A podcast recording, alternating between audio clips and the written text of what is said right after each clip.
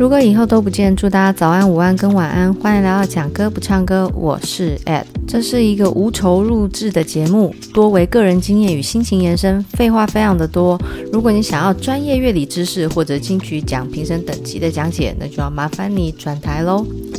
节目开始之前呢，我有留意到在 MB3 上面有几位留言，那大部分人就是留简短有力的赞啊，good。那我有看到一些比较有个人心情的抒发，比如说有看到一个 Z I I N，结果这是八个月前的留言，因为我一直没有注意到 MB3 也是有留言，加上 MB3 本身没有后台功能，所以在统计数据啊，或者是听众回馈互动上面。就比较被动式的才发现，那这位 Z I I N 他分享的是在穿梭时间海孙燕姿遇见的那一集，他谈到呢，他觉得分析得很不错，因为我也短暂遇见未来的人，期待飞越时间海后还能再次相遇。之前我曾经看过一个日本的电视剧还是电影，里面的大意就是男主角拥有一个特殊的功能。功能有点怪怪，就是特殊能力，他能够呢看见每个人身上跟自己相遇的次数。那女主角因为跟他不小心有了接触，也感染了这份能力。可是女主角她的能力是，当跟这个人只剩下三次见面机会的时候，她才会看见所谓的三这个数字。仿佛像前辈一样的男主角，慢慢的引导女主角如何面对剩下三次见面的这个特殊能力。去带领她用正确的心态面对每一个相遇，最后残存的机会。但是他没告诉女主角的是，他和女主角之间相处的机会也越来越少，直到女主角身上只剩下一的数字的时候，男主角不告而别。而女主角拼了命的想要追上他，然后去见最后一面，后来也没有成功。对于男主角来说，他努力保有那最后一次见面的机会，其实是为了在没有女主角的未来还能够带一点点期待，期待那最后一次没有被消耗完，然后还有机会见到他。当然，这个故事最后还有一小段的结局，有一点温馨，有点伤感。那这是我看到刚才那位听众留言时候，脑中一闪而逝的这个小故事。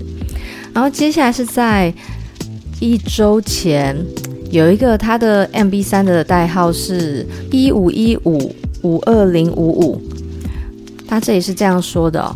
嗨，我虽然才听你节目一个月，真是非常喜欢。一早起床先听个一集，中午再听一集，边做菜边听，很是享受。因你的介绍，看了《花样年华》，也听了 Queen 那个《波西米亚狂想曲》，第一次听，哇，真是震撼。最好笑的是，记得介绍卢广仲一百种生活早餐食物内容，也可以介绍那么深入，这集也很好笑。但一开始听到有人只给一分，真是让我很生气。总之，希望你别受影响。你的声音真的很好听，内容高品质，我很佩服你，懂很多，也很能讲。真的非常非常谢谢这位听众的留言。对于创作者来讲，抖内当然很实在，但是这些鼓励的话，也许你们可能觉得不差那么一点点，但是其实真的就是需要你们这些，嗯，该说是吉光片与、美好的评论跟分享吗？那会让我感觉，诶，我的话在这个宇宙里面不只是石头丢水一样起的那一点涟漪，它好像一个源源不断的一个正面的。光点，然后一直渲染下去。再来就是在张信哲《白月光》这集里面呢，有一位卢林，他有留言，节目后半段很贴近歌词的感觉，谢谢，太感谢，还给我一个就是大拇指的赞。其实这些一点点的互动，都可以激励我继续创作很久很久很久。所以这也是为什么今天又有时间录制了。主要也是因为预产期快要接近了，所以最近就多蛮多的时间可以让自己休息，然后调整一下生活的步伐。因为肚子太大了，所以偶尔工作上就是主管会给一些时间弹性，让我可以和缓的休息一下。这一点也很感谢现在任职的公司。今天这一集要介绍的歌手是张惠妹。其实我相信，应该有一些听众会很讶异，这么知名度这么高、乐坛地位这么深远的一个重要歌手，为什么我的节目到现在才介绍？主要是因为阿妹她现在的音乐调性跟我喜欢的那个趋向是完全不同的。我非常喜欢她早期在风华唱片那一段时间所做的作品，加上那个时候也是。阿妹刚从乐坛崛起的时候，所以她很多路线并不是这么的像现在一样个人风格明显。然后我的爸爸也非常喜欢张惠妹，在当时她一九九六年出道的时候，那一阵子其实爸爸只要张惠妹出唱片就把它买回来。那加上我们家是开店面的，所以呢，在店面里面，我爸就会把张惠妹的歌曲拿一直播，一直播，一直播。很多歌曲其实我都不知道歌名，可是当我去点的时候，我就想起来啊，这就是那个午后啊，或是啊，这就是放学的时候回到店面会听到的音乐。那以前一幕幕成长的回忆就会在阿妹的歌声中被唤起。阿妹最早被别人所熟知的就是她在五等奖五度五关的一个卓越表现。那在很早期的歌曲比赛里面，五等奖算是一个经典。我对五灯奖的印象已经停留在非常小的电视荧幕里面的廖伟凡不断的呱呱呱呱呱呱主持的那个画面而已。我的小阿姨也有参加过五灯奖，我很难想象当时对于五灯奖观众是什么样的心态跟风潮，因为那个是太小的时候，所以。几乎都是片段停格。我记得有一次，好像是妈妈一直叫我们记得看电视，就是为了看小阿姨上五等奖比赛的画面。但是细节是什么，早就已经忘记了。而且我所记得的主持人就是何嘉欣、廖伟凡，那个是很后期、很后期节目快要停播时候的后段末代的主持人。那你们就知道这个年代到底有多早，那就要回想到当时整个社会氛围，其实对原住民的友善程度，并不是像现在一样，就是非常的自然，跟没有任何特别特殊标签的那种轻松的氛围。现在对我们来讲，原住民是非常正面的，嗯、长得漂亮，歌喉好，然后会喝酒，甚至。在更近代一点的，我们甚至会认为觉得他们五官深邃，长得很好看，然后很会跳舞唱歌。除此之外，并不会有特别的标签在他们身上是负面的。可是那是因为近期，在很早期的时候，其实原住民的生活处境是相当相当的弱势，而这个弱势不只是指说经济层面，他们所接触的所有资源都是非常的贫乏跟困乏。那当然，原住民深受政府的很多补助，那也是来自于他们先天很多东西是缺乏的，所以有时候去针对这些补助或者是加分去抨击，我觉得不是那么的公正公平。比如说，你讲到以前所发生的那个悲剧，汤英生的悲剧，那就是彻彻底底的整个社会大环境所逼，并不只是一个人的个性冲动而已。当然，最后的做法他是有能力可以控制，但他没有控制，所以他错了。但是引发这一系列的选择以及错误的发生背后原因，我们还是可以去了解一下。所以，为什么很多人在面对是不是要废死之前，都会有一个想法，就是我们能不能在每个案例身上找到那背后的原因，然后找到原因之后，把它想办法从根底里面。改掉，那不要再复制同一段悲剧。那至于要不要 face，那又是另外一个问题。只是很多时候你太快去给予一个极刑，那你就没有原因去找到背后的原因。哦，所以我我只是提这个想法。我们讲的是在呃要做极刑前的调查，而不是只说要不要极刑。在当时对原住民这么不友善的情况下。张惠妹她本身的生长环境就很困苦了，以前曾经还被爸爸就是考虑要送养给别人，就算最后妈妈努力把她跟妹妹都留住了，可是因为小孩有酒味，根本就吃不饱穿不暖，所以呢，年纪轻轻的他很快就北上来求职，但是学历啊，或者是一些际遇的关系，只能沦为打工或者是摆摊这种比较收入没有那么丰厚的工作。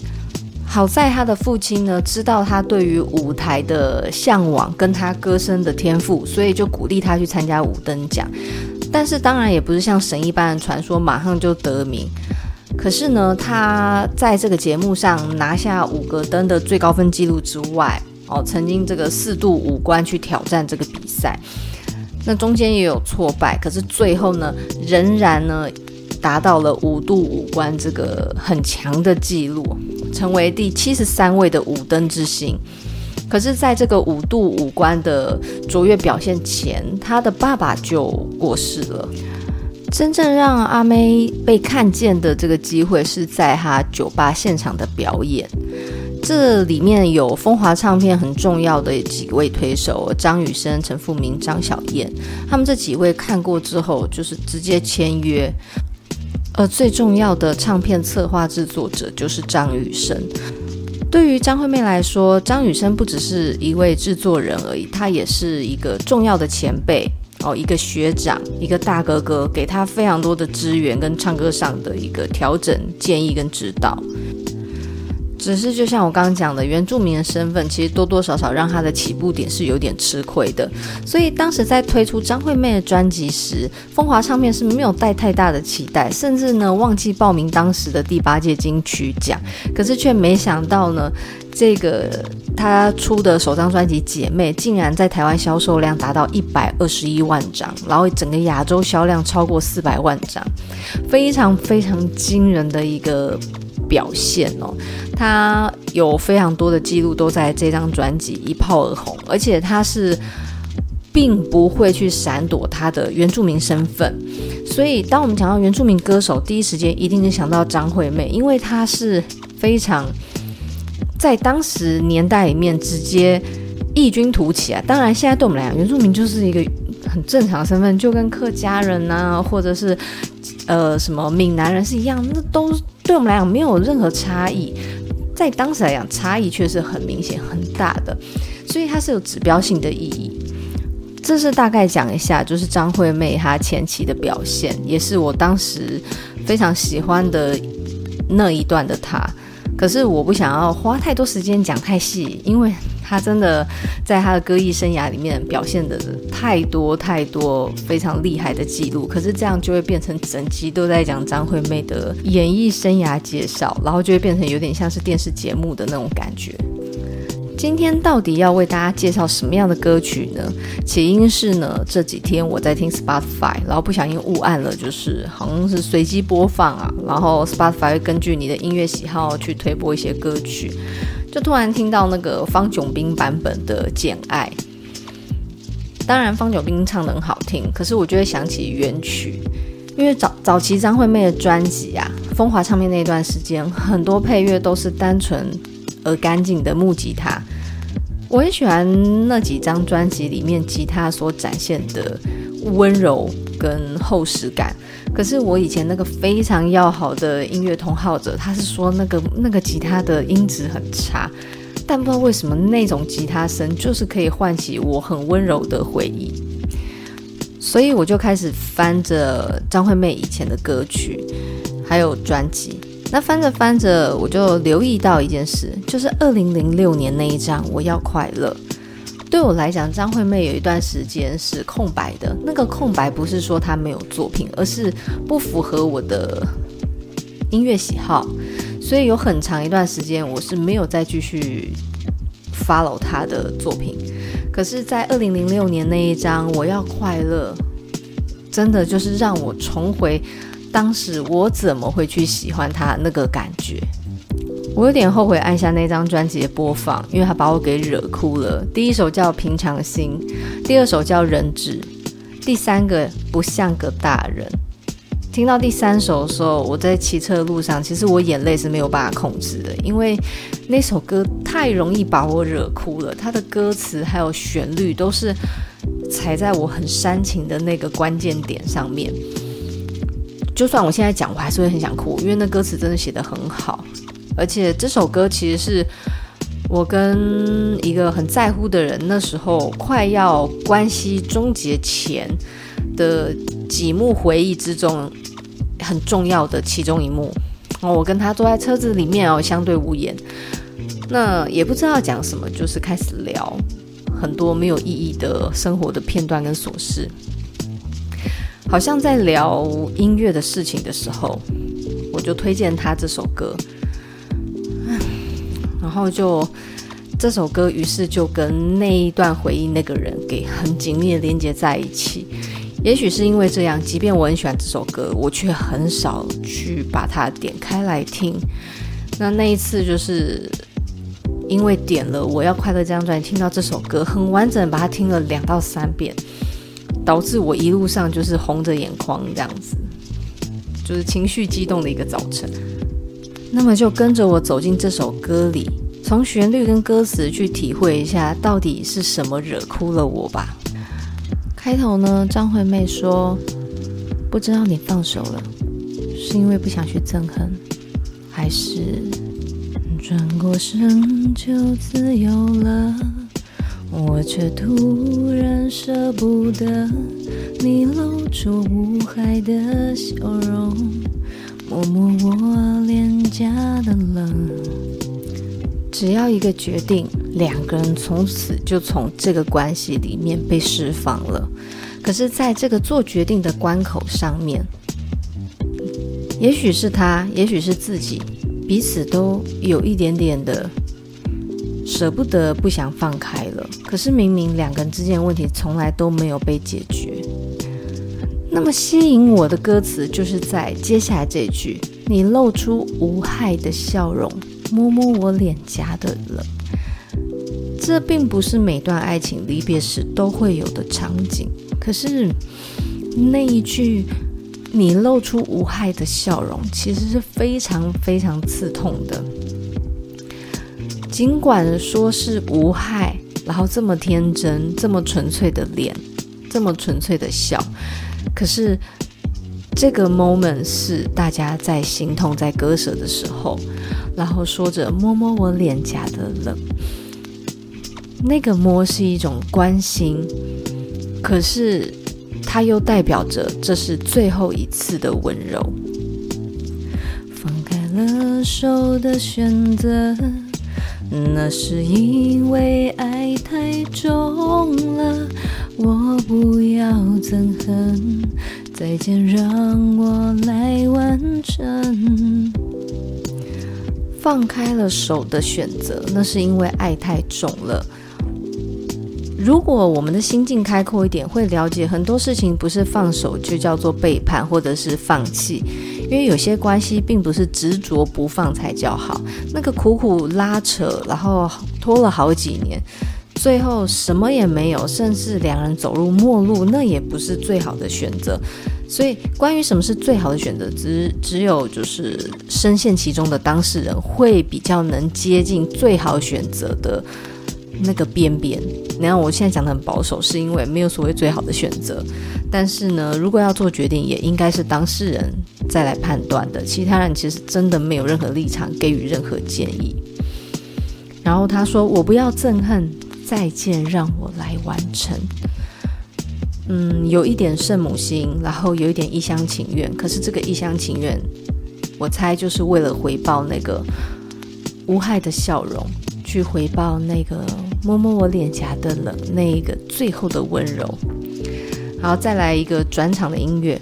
坏掉的红绿灯，无声的陪伴我和你等待黎明。车窗外的雨洗刷了苦涩，在很多这种分手离别的歌词里，我非常喜欢作词者里面去塞一些生活的细节。坏掉的红绿灯会让人突然觉得这是一个暗夜，然后路上没有任何行人，只剩下一个明明它是日复一日的一个标志。的红绿灯，但它却在此时此刻跟我们的关系一样故障坏掉了。他就站在那里静静的陪伴着当时的我和你，等待着白天黎明的到来。那这个白天黎明，它也许是一把刀，把我们的关系给切开。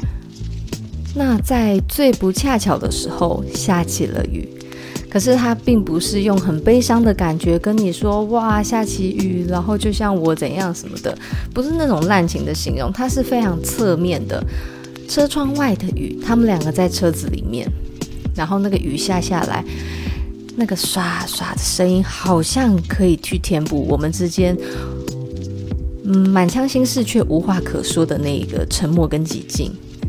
忧伤的每一刻，你的亲吻背叛天真，我承认，爱没在未完成，没在曾经发生。接下来是一个倒装句，应该是说你的亲吻背叛天真，在这一刻全部涌上来。可是它是涌上的每一刻，然后整个旋律是突然被拉起来的。涌上的每一刻，先起伏，然后有一个非常小调式的声音把它转下来。你的亲吻背叛天真。这个背叛被夹杂在中间，可是呢，他仍然选择天真作为这段回忆的告终。我承认，爱美在未完成，美在曾经发生。即便有那段小小的背叛被夹杂在刚才的回忆里面，可是他仍然承认这是一段爱，这是一段未完成而且曾经发生过的美好相遇。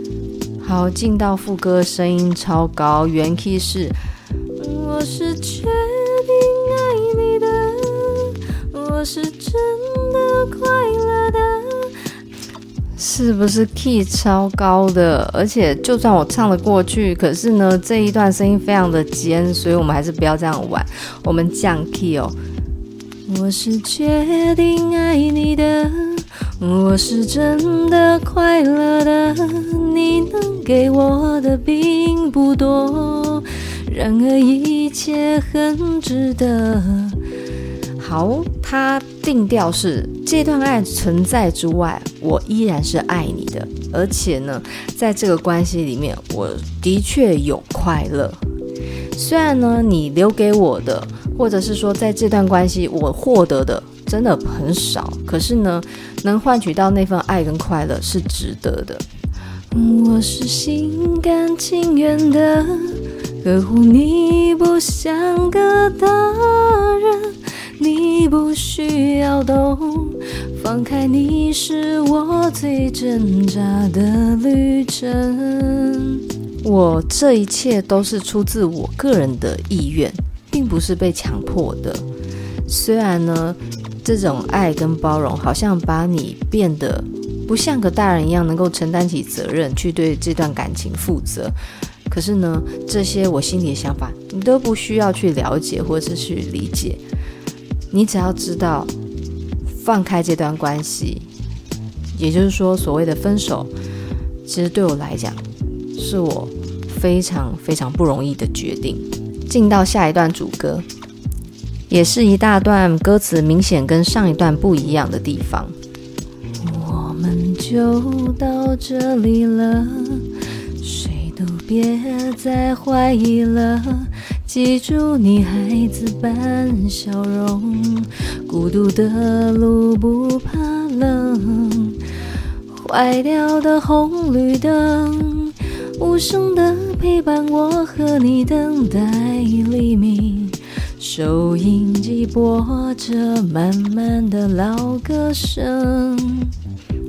哦，我真的好爱好爱他的主歌，写得很好。两段主歌歌词不一样，韵押的漂亮之外，却又彼此呼应。他说呢，我们就到这里了，谁都别再怀疑了。所以上一段呢还在犹豫，现在这一段就是下了决心。对比无害的笑容，他这里就说：“记住你孩子般笑容，孤独的路不怕冷。”因为上一段他摸摸他脸颊的冷嘛，他知道他关心他，那这里就回应他：“我会记住你现在那天真无邪，然后带着这份温柔，我在接下来一个人的路上，我并不会因此觉得冷。一样是在说着坏掉的红绿灯陪伴着他们等待黎明。那原本呢是说着车窗的雨洗刷了苦涩，在这里呢，整个视线跟视觉就是转回到车里面，可是不是视觉了，已经变听觉。可能大家都没有力气再去观察四周，或者是想要细看什么，而是只剩下听觉，还有那么一点点的感受，因为心太痛了。那这时候呢，收音机里面传来的是那一种和缓温柔的嗓音，在填补这些空隙，一路接到刚才一样很高亢的副歌，最后唯一的差异是最后一段歌词：你不需要懂那么快乐，我想也就足够了。你们这个一定要听原曲。因为呢，这么高的音域还可以唱得让人耳朵不刺的，只有张惠妹办得到了。我当然 key 上得去，可是我觉得乐听感受很差，因为太尖、太细、太刺了。所以这首麻烦大家听一下原曲。那最后一段歌词呢，它一样坚持着说：“你不需要去懂我这些心路历程，体会我这些痛苦，因为呢，我只希望。”我们双方都记得这段爱是曾经快乐、曾经美好的。这是一首非常圣母心泛滥、非常御姐型的一个女性分手歌，但是呢，在写词上面并没有陷入传统那种无怨无私，然后那种哀嚎的唱法。它切的角度很细腻，然后从很多临别时依依不舍的。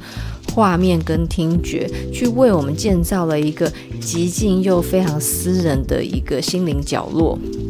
我们好像在窥视一个人临别时的心理画面跟客观画面。那这也是为什么我听到这首歌是非常有感觉，因为它的词跟曲结合得非常的恰到好处之外，同时也是我一段感情里面很重要的一首歌。有时候我真的没有办法分清楚，在那段曾经的爱里面，到底我和他谁是孩子，到底是谁不像个大人。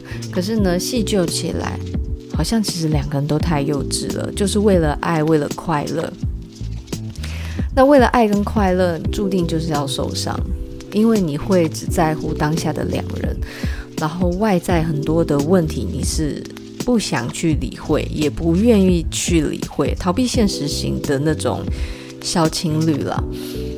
可是呢，在这段歌词里面，我同时又得到抚慰，就是我想起他无害的笑容，想起他那些非常细微又温柔，跟所谓摸摸我脸颊的冷很相似的那一些细微举动。最后的确也做到不让憎恨来完成这段爱情，在爱在最高点被分开是很痛苦的事情，但是我觉得真的这是最美好的结局了。爱没有被时间消耗，爱没有被现实给压垮，爱也没有转化成令人不耐烦的感受。那这样的爱，尽管它是遗憾，但是它却保有了爱最真实、最完美的样子。你在对方的记忆里，对方在你的记忆里，都是这么这么的纯粹，就是为了爱而生。然后其实他本人缺点一大堆，可是因为他未完成，然后并且曾经发生，所以他就永远永远的这么的美好跟晶莹剔透感。在旋律上，他不但遵守了流行歌曲一贯这种。煽情的一个写法之外它里面还加了很多非常有特色的一些转场的一个旋律。我不知道在专业名词上怎么讲可是那一些都很踩到我的痛点。比如说坏掉的红绿灯无声的陪伴我和你等待黎明。好像小皮球弹在阶梯上短短短短短短短你知道那个弹弹弹弹弹到后面，然后变成小弹，然后最后静止，那个非常有震颤的那个情绪起伏。可是这个情绪起伏不是很大幅度的上上下下，那很像那个心脏即将骤停，关系即将告终的那个一个最后挣扎、弥留的感觉。然后再来，他又唱：车窗外的雨洗刷了苦涩。刚原本是哒哒哒哒哒哒，然后就很紧凑嘛，这里就变得很和缓。然后很像大片的水雾，把那一种尴尬跟沉默都洗去。那在刚才我也有提到，它接下来旋律真的是有把情绪涌上来的感觉，所以它是涌上的它高音拉得很和缓，可是呢，幅度跨度又很高，那就是一种当沉默已经进入了两个人的。整个空间里面的时候，心理活动是很活跃的，所以很多回忆随着那个高音高亢拉起，又浮现在整个心头上。第二次的主歌歌词变动之外，还加了一些小小的变化，比如说他就唱这个：记住你孩子般笑容，孤独的路不怕冷。原本上一段他是唱。摸摸我脸颊的冷，这时候他们还在沉思。可是孤独的路不怕冷这一段就变成往上起，那感觉就很像是他已经做好决定，他要出发了，他要告别这段关系走了。所以他的音乐旋律转而往上扬，是一个新的一个出发的感觉。我觉得做节目是。很疗愈的，疗愈的点是，当我很理性的分析这首歌的时候，我就没有那么想哭了。不然原本真的是哭得要死要活，而且因为把词跟曲拆开去讲，就是突然觉得我好像在研究一个过去的碎片。尽管阿妹的嗓音不像过去一样这么的没有杂质，而且因为使用的时间久了，多多少少会有一点点、一点点。就是沙哑感，可是那并不是让人觉得他声音不好听的因子，反而会让人觉得有一种不一样的岁月感。加上这又是他睽违这么多年以来我很喜欢的一张专辑，里面几乎每一首都是很阿妹、很流行、很煽情的好作品。所以我非常推荐大家去玩味这一张《我要快乐》。那当然，阿妹在其他张专辑近期作品都很强势，非常的厉害，但就没有踩到我这种凡夫俗子的煽情点。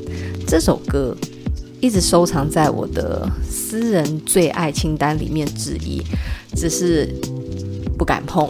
但是呢，运气不错的就是让我又重新再听一次，再哭一次，再解析一次，然后再冷静一次。希望大家也可以好好欣赏这一首非常厉害的《不像个大人》，去找找你回忆里到底是哪一位爱人这么不像个大人，却又让你舍不得放开。我们下次见喽，拜拜。